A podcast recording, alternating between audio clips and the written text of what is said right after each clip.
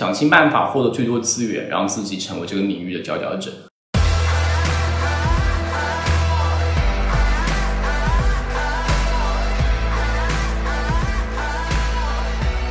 Hello，欢迎收听今天的多芬职场，我是主播伊万。今天呢，我请到了一位嘉宾，是我的师兄 Echo。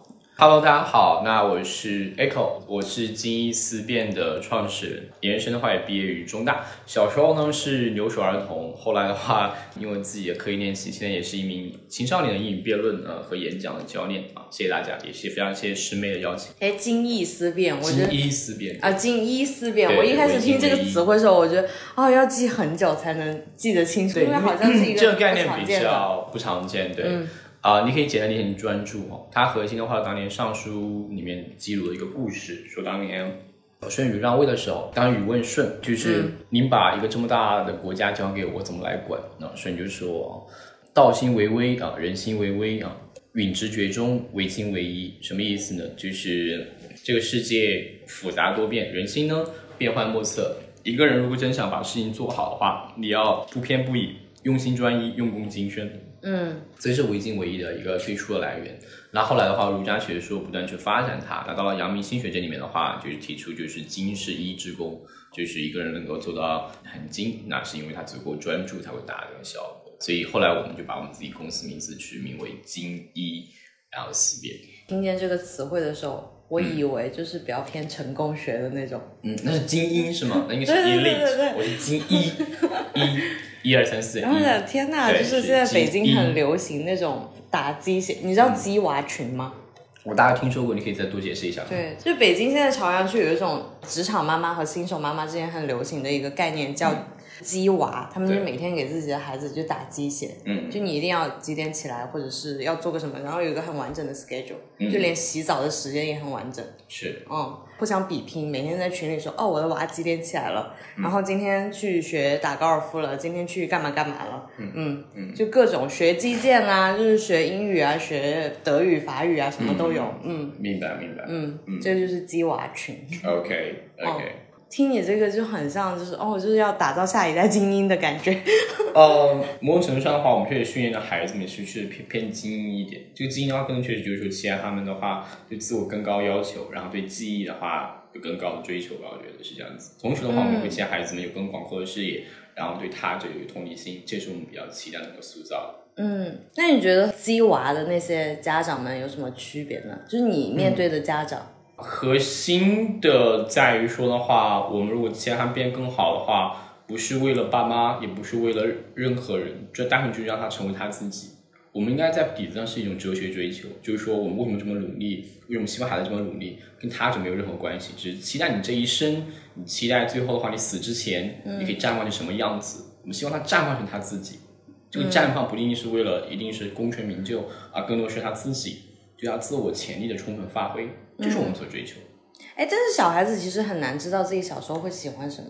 就比如说像我早起，我就不知道自己要干什么，我又不是小孩子了。在 课程里面会有很多引导，会有类似的哦会有很多活动设计这样子。哦，对，是。就比如说他喜欢打羽毛球，那当然，我们可能也我们核心以辩论演讲为 为抓手，他羽毛球可以不用设计的，是是，哦 OK 我们只是核心发掘他表达啊就是表达思考方面的的一些天赋而已。嗯，对，嗯是。嗯，哎，有没有比较小的例子？因为感觉好像还是比较小的例子的话，像黄金啊，金哥，他的话就是以前可能一学英语学的特别好，但他不知道自己一定要做什么事情。后来的话，我觉得在这些辩论呢、演讲活动中，他慢慢发觉到就是思辨的魅力哦。他自己可能后来给自己立志说，未来梦想是要成为中国的外交官，所以从之后他更努力。嗯蛮有类似的嗯故事，就是通过一些这些交流碰撞，让自己感受到一件记忆的美好和嗯就是对未来的美好憧憬，这是蛮、嗯这是蛮重要的事情。嗯，对。哦，明白。你上次有提到说你去参加奇葩说还是辩论？我我没有参加奇葩说，嗯对，是是，这是一个辩论比赛嘛？反正就是你有提嗯到，然后我也忘了。对，那那它是一个综艺辩论比赛而已，哦是哦我也是奇葩说。嗯嗯，你觉得现在的奇葩说叫辩论吗？我觉得它娱乐性会大一点。辩论可以分很多种嘛，一些是经济辩论，一些是可能是偏这种社会辩论。那我觉得奇葩说确实更多是一个综艺节目吧，它有辩论的元素在，但是跟我们传统意义上竞技辩论是不一样子。它更多的是期待是以情感或其他表现力去赢得啊、底下底下观众的认可更多一点点。OK，你觉得不一样的点就在这里。相比较相对没有那么强。对，是的，嗯，OK。嗯哼。那你会不会就是经常做这个这方面的研究之后吵架从来没有输过？我的话，其实我我们其实辩手的话，反正这是一个误区了。我们辩手其实是不吵架的。我们我们说无无观众不辩论，意思就是辩论权利应该是第三方。所以的话，你看一个秀才，哪怕他满腹经纶，他也吵不过一个兵的。所以的话，我们不是不是认为是辩论是吵架，我们更认为是我们通过正反双方的交流碰撞，让底下的观众、裁判等等第三方必然知道事情来龙去脉，让他们可以做出一个更好的决策，这才辩论意义所在。嗯我们从来不期待我们学完辩论之后是为了跟别人吵架，而我们期待遇到纠纷的时候，正反双方的碰撞之后，第三方他们可以从中得得出他们的想法。对一个辩题或者是一个主题，其实他在抛出疑问的时候，呃，你刚刚提到的第三方，其实心中其实是已经有了答案的，他有自己那个偏好，嗯，然后他听两方说，他只是为了肯定自己心里面的那个想法。哦，其实蛮有意思的哈。其实我反而认为不是这样子的，就一方面可能会有这种情况，他自己有偏好，然后的话在听双方中强化自己的偏好。那还有情况就是他原来那个偏好是因为他的信息不对称，而辩论之后他发现另外一种视角之后，他突然间反而会想哇，原来那个视角可能他更想要。所以哦这是这是不一另外一样的角度个另外一个完全不同的体验，就重新梳理了一下，更好的辩论的话，它会让底下的人感觉到就是重新塑造他的世界观。嗯，我印象蛮深刻是以前有的辩题是该不该给做好事发红包。嗯、啊，当时大家觉得不要发红包嘛，做好事好人好事怎么发红包呢？但当时我听到了，就是当秋阳在奇葩说提到了，就是当我们把好人就封上高高的神坛之后的话，更少有人愿意去做好人。那他这样一种论述的话，就对我来说是是蛮大的冲击的。就是我以前确实以为就是好人做好事是天经地义的，但他一说之后，让我感觉到其实他背后代价可能就是更少的人愿意去做这样的好人。一方面，我们期待别人做好人，这样有壮美啊，好人他很惨，但这样的故事让我们感动，我们有我们有审美的愉悦。但是如果好人永远只能这样子的话，很少愿意去做这样的好人。如果好人可以得好报，好人可以有很多物质报、物质回报的时候，他确实不够美，但他却更有社会效益。你要这样一种就是冲击对我来说的话，我觉得当时还蛮享受的。对，嗯嗯，啊，是这样子。就是所以你觉得每一次讨论是给你一种很激情澎湃的感觉？对对对，我很喜欢台在台上跟人碰撞表达的状态。我觉得那个时候就是你整个人是活着的，哇，那个时候你整个人是真的是非常非常发着光的状态。因为疫情，很多学校就延毕呀、然后我看我朋友里面也有一些人发朋友圈，就说很焦虑，找工作也很焦虑。是然后我就在想，哎，就是你之前也是延毕，是的，那你有没有什么建议给到听众？或者是说你有一个心态的转变，言必的这种转变？我觉得话可能差别在于一个是主动，一个被动嘛。我觉得当时的话，我言必，嗯，其实是我自己主动言必的，是因为我觉得我找到一些我想做的事了，比如当时是英语或者思辨，那我觉得这个事情的话，值得我更多去投入，所以我选择了言必。那个时候的话，这个应该没有给我很大的焦虑。如果是有焦虑的话，可能是因为当时觉得啊或多或少还是会因为来自我身边一些声音的一些嗯判断嘛。很多人觉得 echo 就是你明明可以按时毕业，为什么要延毕？万一以后拿不到毕业证怎么办？那这些声音可能会当时给自己一些焦虑，但是我会觉得，嗯，相相比我想做的事情来说，这个还好。嗯。然后当时我印象蛮深刻，当时决定要做这个延毕政策的时候，当时我是直接给呃人大学校打电话，我就问他当时他自己他选择延毕的时候，嗯，他怎么做这个决策的？他答案是，哎，师兄我没有想什么，我就觉得这个事情是对的，然后我就做了。我说打完电话之后，我说好，师兄我知道，马上挂掉。我跟导师导师那个就老师你好，我说我要延毕了。嗯，对，大概然后老师做这个决策应应该不超过五分三分钟，应该是。嗯导师反应的话，就是说他很生气啊，他觉得就是 干嘛这样子，然后他就很生气，但他就觉得嗯，师兄那祝你成功啊，只有这句话，我不知道这句话是风凉话还是正常语气，因为当时是他打文字的，我也看不出来，他前面他是很生气的。就文字就没有那种情绪，对对对，是是是是是是，嗯那种生气是因为他敏感的，就说他说我该说的话已经说完了，你自己要怎么走的话，你自己定就好了。那师兄祝你成功。嗯，对。但我现在想起来的话，我觉得我不后悔，是因为我确实我蛮明确知道自己想要做英语和思辨这个东西，我蛮喜欢这些东西，所以对我来说的话，我就没想那么多了。对，挺好的。嗯 哦，我在这里给听众朋友们解释一下，就 Echo 有一个早起群，然后我进那个早起群的原因是因为我是一个早起的人，但是我不知道早起之后我要做什么。你知道吗？然后我就慢慢的习惯啊，我要早起，然后起来至少我要做个早饭吧。就是做早饭是一个比较增加幸福感的事情。然后我就发现，就是里面的人是不是有一点过于激励自己了？所以我带了这本书，《及格加宣言》，就送给你。很棒，很棒。对，就是因为我发现，就是很多人好像受到别人激励，说，哎，这个人早起了，所以我也要早起。嗯。然后他完成了某一件事情，我好像也要去完成。嗯。然后他就不像你一样，就是觉得自己有一个目标，然后他没有目标的时候，他就觉得，嗯，那我就要模仿别人去做这件事情，然后这件事情就很逼迫他，他就会很难受。嗯嗯嗯嗯，所以你觉得就是做事情是？不对的是吗？就是你觉得早上起来就是做事情是不是啊？就是像我，我习惯早起，但是我又不去模仿别人，就是一定要去干个啥。然后我就会自己摸索摸索，然后做个早餐啥的。OK。摸索做个早餐。嗯。那有没有可能学习别人也是摸索一种方式呢？对，因为我有尝试过，就比如说我早上很早起来之后，然后我就开始。嗯，看我喜欢的美剧，因为我很喜欢看美剧。然后看完美剧之后，我会逼自己就是写点影评什么的。因为我一般会把写影评这件事情放在晚上，然后把它挪到早上之后，我发现我是不习惯的。嗯。然后我又会，嗯，那就换一种方式，比如说我就呃看一本书。那看书我还是看不进去，因为太早了。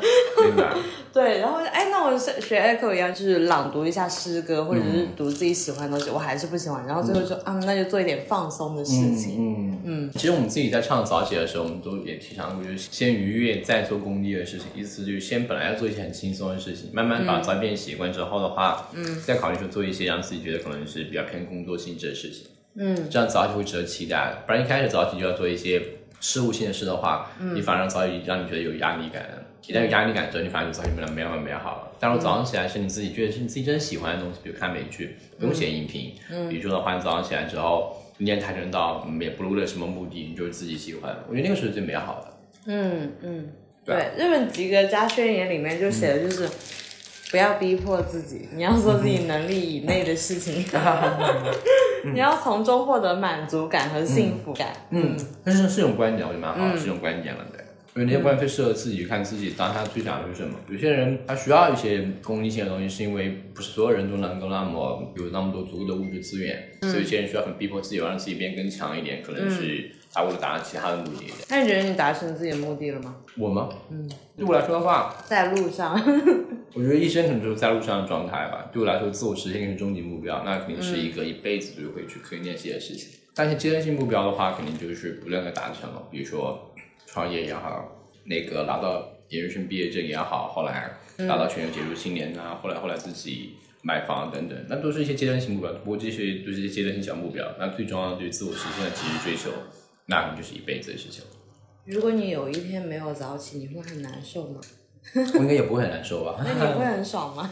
我不知道哎，就是你没有，就是没有早起过。有偶尔的话，比如说可能五点半起来之后，特别特别累的时候，应该可能会补回笼觉，补到七八点吧。嗯，我有时候十点起来的话，我会比较焦虑，我会觉得哦，就是好像一上午就过去了，就什么事情都没有做，我就会比较焦虑。我不会有很多焦虑感，是因为我觉得我已经够赚了。嗯。哎，那回到你延毕那个问题上啊，就是一年时间，其实对于别人来说，好像两年，我延毕两年啊，两年那很长哎。我二零一七年就要毕业，我二零一九年才毕业，对对，那其实一两年，比如说对于学生来说会比较长一点，就是感觉好像很漫长，就是有几个学期嘛，四个学期。那对于上班族或者创业的人来说，就是转瞬即逝的事情。因为我说你一开始是把这一两年计划好了，然后再去。做申请还是啊？算了，先申，先决定延毕。我什么都没有计划，那你们直觉那什么想做就做做了。哦，对，决定这件事情之后就会很抓紧时间了。其实也没有，相当于我这一辈子都在抓紧时间嘛。从十五岁之后，我每天都在很享受做想做当下做的事情。我不会因为延毕之后的话，给自己额外什么紧迫感。我一样该怎么干嘛一样干嘛，五点半起来就要一样五点半起来练声音，练声音，练跆拳道，一样去练跆拳道。嗯，其实这个《吉格加宣言》这本书里面有提到一个观点，就是说，嗯，为什么你会有一种觉得自己不合格的感觉，是因为你觉得你不合群了。然后我记得你在很多次分享会当中和沙龙当中，你就有提到过，你很多次都发现自己是不合群的。是，所以呢？没有，就是你这个心态的转变。就比如说一开始你发现自己不合群的时候，你有尝试过融入他们吗？我会求同存异吧。比如说当时在大学里面。作息大家不一样，嗯，不想融入是因为我有自己想做的事情，但是我我又不愿意让关系变那么糟糕，所以每天早上我会早起之后，我会给室友们带早餐，那个时候还没有外卖，我就一个人送了好几份早餐，然后送到宿舍去，就是为了跟小伙伴搞好关系。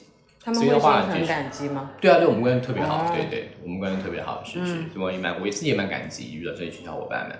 嗯，他们人其实都很 nice，只是因为彼此的习惯不一样而已。那他们现在在做什么？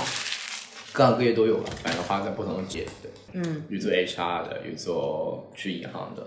哦，就是说他们是走上了没有创业的那条道路。嗯，大部分人应该没有创业吧？是。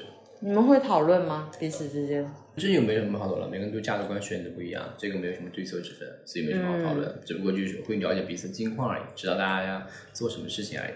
嗯嗯，对啊。没有，我就是在回忆我以前大学的时候，我就会发现，哎，好像我喜欢的导演或者是我喜欢的歌手，然后我的室友们都不喜欢的时候，我会觉得有点难过，就是没有找到同样的人。我觉得没关系啊，这个世界很大的，你找自己同类就好了。可能每个人只分享你一部分爱好，没有人可以给你分享你全部爱好。嗯嗯，对啊对。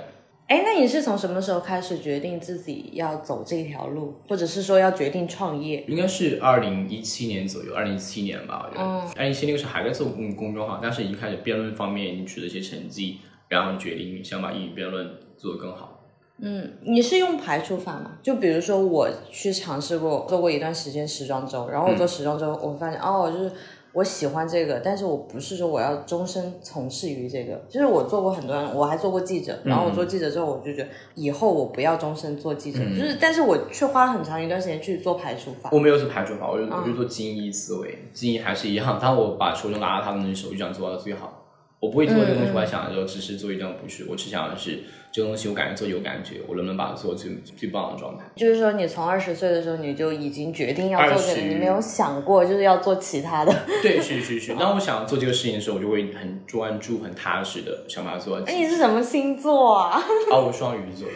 双鱼座应该很浪漫，应该就是东想西想啊！我要做做作家，我要做下编剧。我小时候反而对有这些对对象想，蛮神奇的是，后来我小时候那些瞎想的东西最后都实现了。嗯我小时候说自己想要，比如说成为跆拳道的高手，后来最后也实现了。小时候说希望以后当 CEO 嘛，后来自己也做了。然后小时候说自己喜欢成为一个作家，虽然没成为作家，但是也一直在写东西。那差别在什么地方？差别在的话。当我决定要做一些事情的话，我会把这些事情真的会把它去就推到极致去做。嗯，就是看起来很多人觉得，哎，好像我现在做好多事情，比如跆拳道啊、演讲、辩论、英语啊，或者说说说所谓的什么自媒体也在弄。但其实我是很精一的，其实很专注在一些事情上。当我这件事我做不够好的时候，我不会把很多心思放在其他方面。当然，还有原因可能是因为我时间比较充裕了，因为比较早起，只有更多时间让我。可以去做。是我早起的时候我就有这种感觉，就是我是嗯，别人起来的时候，我好像已经做了很多事情了。嗯嗯。然后有时候上班的时候摸一下鱼，是因为我早上早起已经把工作做完了，然后等他们上班的时候，我已经做了很多事情了。是是是，是很棒的状态，我觉得对是。嗯，对啊，我我蛮感恩的是，我自己十五岁立志了，我十五岁说我这辈子要做一个非常了不起的人，我十五岁那年很明确的想法。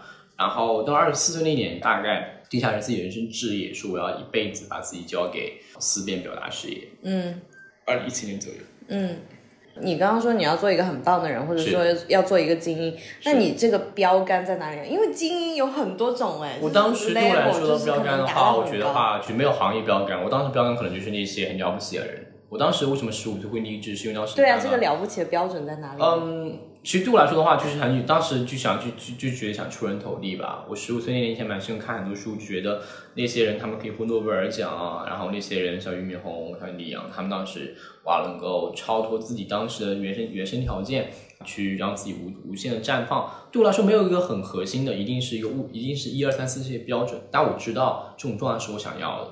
我刚刚听你的描述，就是你这个标杆就也不叫标杆吧，就是你这个定的 level 就很大，是很大，是是哇，就是这么大，就很难啊。但这个及格加宣言里面就写的就是不要有太高期待值，那你要一步一步的往上。那蛮有意思。其实我高中的时候，我还甚至想当中国总理，天真的呐！真真真，那个时候真是是那个癞蛤蟆想个天鹅肉，或者是痴人说梦，但蛮有意思的，就是真是像唐太宗所谓的取乎其上和得乎其中的感觉。就是当我把自己目标定特别特别高远的时候，他没有打击到我，他反而让我给了我无限的动力跟憧憬。嗯他让我觉得人世间是很多美好的事情值得去追求的。嗯，对啊哦，我是这样的，就是之前我有一个目标说，哦，我一定要做一个。就是艺术史上，或者是艺术批评史上、嗯有留下我名字的一个人，就是无论就是排到第几，反正就要有我名字就对了。你喜欢艺术史是吗？对，然后啊，我有个学生，他想学艺术，到时候你可以，我觉得到时候你可以跟他交流一下。可以啊可以啊好好好然后我就会发现，哎，如果一开始我定这个时候，我就会比较迷茫。然后，但是我就发现，就是在找这条路的时候，真的是要一步一步的走。嗯，很多人就可能就是说，比如说到艺术批评家这一步的话，你可能要走 A B C D，但是我一步就是想迈到那里的时候，我就发现我要先去找这个 A 在哪里。嗯，那有些人一开始就只是定的 A，嗯，人生是一个不断，应该这样的，就使命跟愿景是不一样子的。使命可能是，比如说你终其一生要无限制的自我实现，这是个永远达不到的目标，它是个北极星，永远在上面，你永远达不到的。但是正因为它永远达不到，反而给你无限的动力。而你的具体的你的愿景是可以变的，比如今年你想成为 CEO，明年你可能想在辩论上成为冠军，你想买多少，你想买房子，你想怎么样，这是愿景会在变化，但是你终其一生的你的使命从来没有变过。嗯，哎，那聊一下你创业吧，就是你觉得你就是目前创业，跟你从就是正在工作，就是在其他公司工作的室友们，就是最大的不同在哪里？我觉得我每天都活在自己的热爱里。难道他们没有活在自己的热爱里吗？我以前做时装周，我也很快乐啊，我就是活在自己的热爱嗯我不知道，我看 观察得到的哈，大部分时候，很多时候，很多人做的事情只是为了谋生计而工作的情况比较多一点。所以，当我如果本质上言，我觉得任何人，无论创业也好，跟工作也好，他没有高下之别。核心的话，我觉得一个人最本质应该是去做一份自己觉得有价值跟喜欢的事情，那个是是最最美好的状态。我觉得我比较感恩的是，在我人生的早期，我就找到一份就是价值、热爱和擅长结合在一起的工作，这让我这哦，你这样很感恩的个事情。很理想哎，这个状态。这不是理想，这是已经在已经在做到了。对，我是说，对于大部分人来说，就是哦，就是如果真的要这几者结合，会很难。所以我蛮感恩自己十五岁励志吧，就是真的是就是因为我前期我铺垫了很久很久很久，然后我一直在碰撞碰撞，寻找寻找寻找，然后我足够专注，最后的话才让我找了一份可以有热爱、擅长跟价值结合的事情。嗯，哎，我有个朋友，我不相信什么叫理想状态，我只相信我想要什么自己创造它。我有个朋友，他就是从小时候就立志当一个插画师。他现在确实是一位插画师，是他就是来自一个普通家庭的孩子。当然，他其中就是毕业之后，他有去公司工作，嗯，然后为了生活嘛，工作一段时间之后，发现自己大部分的健康就陷入了工作当中，就是两者之间无限的循环。嗯，然后后来他就辞职了，辞职之后专心做插画师，但是他会发现，他还是在为了生活，就是他并没有。达到就是你刚刚所说的那个突破口，就他就是也像你一样，就普通家庭，然后认真做一件事情，是，然后认认真真做，但是他也没有就是说，我觉得他有一点缺乏管理思维吧，因为如果我是他，我应该会再聘用几个就是插画就是小手下，然后给我打个工什么的，是是是，对，然后但是他现在还是在无止境的，就是晚上就是熬夜画画、插画、做插画，嗯。嗯，然后我经常约他就约不出来，你觉得这种症结点跟你的区别最大的区别在哪里？这有些时候的话，就是也要关注一些时大的一些东西吧。所以我蛮感恩，就是我觉得我自己现在当下能够取得点小成绩的话，一方面是因为我个人努力，但更大因素我还是会归功于这个时代。我觉得，嗯，我觉得是因为当选择那个那个东西，它本身的溢价是更大，比如插画有溢价，辩论也有溢价，但明显这个时代的话，对于辩论溢价是更认可的。嗯，所以的话，这某种上也意味就是每个人都有天赋热情啊，天赋热情最终绽放出什么样子，其实某种上也跟外在环境是息息相关的。我是比较有幸，就是踩在时代一个虹口上，一个一个一个窗口红利期，我觉得。嗯，那我刚刚其实有提到一点，就是管理思维，就是他其实缺乏的很大一部分是管理思维。嗯嗯，那你觉得也不一定你是缺乏，可经过可能可以找一个小伙伴。对那你是培养之后有的这个管理思维，还是说通过创业就是一步一步的我的话慢慢的，培养的？我更多确实是在实践中弄磨练这些东西。我本身自己学管理学，但更多这些管理东西还是在实践中会多一点。哦，就所以你后来创业之后，你就会发现，就是哦，你的管理更宏观了，没有以前那么。嗯哼，会这样子，会这样子。那你遇到最大的困难是什么？那肯定就是，比如说从一个人的时候到一个公司的时候的话，那种制度化设计，这可能是就是更加需要去思考一些事情。对，嗯，哎，我最近很大的一个思考就是一个责任，因为我现在就是有一点升职的一个状态，所以我手里要管理一批人。当我要管理一批人的时候，比如说我要求，嗯。一百分，但是他们可能只能做到六十分的时候，我心里面就会很抓毛，我会睡不着。我觉得啊，天哪，还不如交给我来做，就这么小的事情都做不好。是是是是是是是。所以当你发现你期待别人做达不到要求，这个是确实让我们很着急。但确实很多时候，我们慢慢学会放权，以及的话，找到对的人也挺重要的。只有找到对的人，然后这个时候的话，就是慢慢把他培养起来，这些状态是比较重要的。那你怎么去平衡这个点呢？就比如说这件事情可能六十分就可以了，然后他们确实只做到六十一，但是你觉得，哎，如果换做以前的我，那我肯定能做到七八十。对对，我觉得可以把这个期待跟小伙伴们好好交流一下，然后的话就是可以一起彼此的慢慢磨那个标准。对，嗯，我觉得还有一时候小伙伴也需要成长。对哦，就是他们也需要成长，对对是是是是，每个人都有这个，每个人都有这个过程，但确实本质而言，我就意思，这成长的过程其实也要投入大量的精力去沟通，对对是是，大量精力去沟通，然后的话，我觉得积极主动和以终为始，这是比较重要的特质。嗯，那刚刚提到是人员管理，那资金管理呢？嗯嗯，你觉得你有学到很多财经方面的知识吗？这些的话，可能都在不断的学习，对，是是是是。那遇到最大的困难是什么？关于资金，就是整个公司资金运作的方面，这些都还好吧？为什么？你有找军师？我觉得没有很大一个原因，可能就是因为还是一样嘛，就是但是因为最大的可能就是前期我一个人挺过来了，比如前期最开始的我还负债去做，但是我不会觉得很困难，是因为还是因为我自己喜欢这个事情吧。哪怕在当时就负债状态下，我依然在做这个事情，就是因为我喜欢。哦，我觉得应该是因为热爱起作为起点，因为你作为起点，然后又专注之后的话，你把这个事情做的比较爆之后，市场会认可你。一旦市场认可你之后的话，这方面压力相对小很多。嗯，市场认可。对。那你觉得你获得市场认可之后，你的公司的走向就是，嗯，你对于整个公司的布局会一步一步的，然后再更完善、更是是是是，一定是这样不断的过程，不断完善的过程。对。对，因为我觉得跟我现在做播客有点像，虽然我现在是个小作坊，我有一个搭档，然后我们也是在不断的磨合，然后不断在调整这个电台的走向。嗯嗯嗯，对，我觉得是个先完成再完美的过程，一定这样，一定这样。太难了。没有没有任何事情是完美是完美设计下来的，更多事情的话，你有大的架构，然后的话不断的先行动起来，先完成再完美，一定这样子。哎，讲一个小细节吧，就是你是怎么从负债，然后走到这个，就是慢慢慢慢开始赚钱，坚持专注，让你自己更值钱。让你自己这这个公司更值钱啊！那你的心态呢？就是天呐，负债，我干脆不要干了，我去公司上班好了。我有朋友就是这样，然后就是本来是在创业，然后负债的时候，他就去上班，上班的拿来怎么办呢？上班的工资拿来给员工工资。一个人就是还是回到刚刚那个东西，我觉得一个人被激励，它是一个激励系统，这个系统也包括物质，也包括精神。我当时为什么没有放弃？是因为我有极大的精神愉悦感。我知道我自己一旦在表达的时候，我享受；我一旦在教学生、帮他们赋能的时候，我享受。这种机制的愉悦感是，还有自由，是是一些公司工作可能给我的东西。但我提到问题很现实啊，就是你要给员工工资啊。是是是是是。我朋友去所以所以一开始是，所以所以一开始的时候是自己一个人先做起来嘛，一个人先自己让一个人先把它弄起来，就扛下所有，慢慢的话再不断的往往前往往后那个升职开业了，嗯，原来这样子，嗯。那招聘这一块呢？你觉得怎么样找到一个好伙伴？我觉得话就是找合伙人是非常非常难的。然后的话就是，所以这是在过程中的话，就不断的去交心，去了解大家的状态，我觉得蛮重要的。就是，所以这个问题也是一个不断学习过程。嗯，对我觉得话，一个组织要发展，最终一定是一群人的同心，这个非常非常重要。一定要找一群就是大家价值观相符的人，这个非常非常重要。嗯嗯，对。